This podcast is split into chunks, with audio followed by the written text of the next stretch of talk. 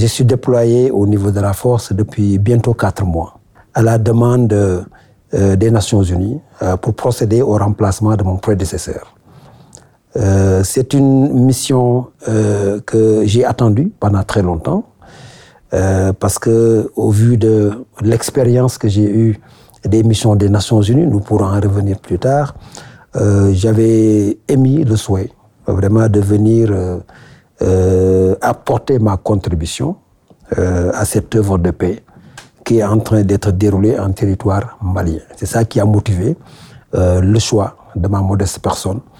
et c'est avec euh, beaucoup d'enthousiasme que j'ai accepté euh, de venir servir au sein de la MINUSMA. Vous l'avez dit, hein, vous avez déjà travaillé à la MONUSCO, la mission des Nations Unies euh, au Congo. Euh, Parlez-nous un peu de cette expérience. Oui, euh, ça remonte en 2009,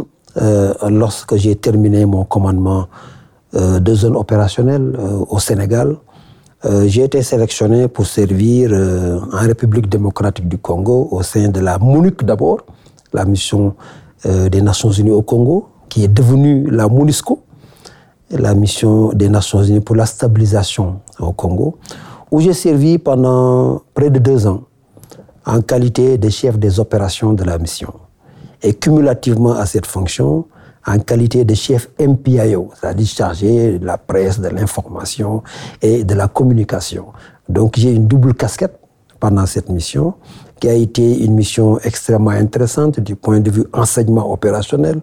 mais du point de vue également relation avec les pays hôtes en termes de collaboration, en termes de coopération et en termes de euh, d'unité de vue et de collaboration euh, dans l'exercice du mandat qui nous a été confié. Donc c'était une mission extrêmement importante avec beaucoup de défis, bien entendu, euh, défis humains, défis opérationnels, défis sécuritaires, mais surtout défis d'évolution dans un environnement multinational assez contraignant où nous avons beaucoup de perceptions, où nous avons beaucoup de nationalités, peut-être qu'ils ne parlent pas le même langage, qu'ils n'ont pas les mêmes euh, background aussi culturel, intellectuel, euh, etc., etc. Donc il fallait euh, se mettre sa place euh, au niveau de cette structure et parvenir à parler à tout le monde, parvenir à faire en sorte que nous puissions exécuter ce mandat de la plus belle des manières. Dernière question. Général Gay, qu'est-ce que vous, vous espérez accomplir euh, au cours de votre mandat en tant qu'adjoint hein, au commandant des forces de la MINUSMA Je me suis fixé plusieurs objectifs. Le premier objectif, c'est d'être en mesure euh, de supplanter, de remplacer efficacement le commandant de la force quand il est indisponible. Je crois que ça, c'est le premier, euh, euh, la première responsabilité de l'adjoint. La deuxième responsabilité, et c'est peut-être le vœu euh, qui m'est le plus cher, c'est de travailler au renforcement de la relation de confiance entre l'amunissement et les acteurs externes et les acteurs externes, au premier rang desquels se trouvent bien entendu les forces de défense et de sécurité maliennes, avec qui euh, nous sommes condamnés, de par le mandat d'abord, à collaborer. Euh, la mission de la, mission a pour, effectivement pour responsabilité d'appuyer les forces de défense et de sécurité maliennes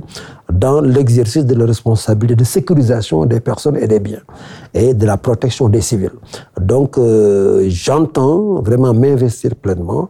dans le rétablissement, le renforcement de la confiance avec nos homologues maliens, que ce soit le chef d'état-major des armées, son adjoint, avec qui déjà nous avons d'excellents rapports, d'excellents rapports de fraternité, d'amitié et de confiance. Donc il nous faut renforcer cela, euh, collaborer davantage pour arriver à travailler ensemble et à ensemble arriver à avoir euh, un territoire malien sûr, capable de répondre aux défis sécuritaires de 10 moments.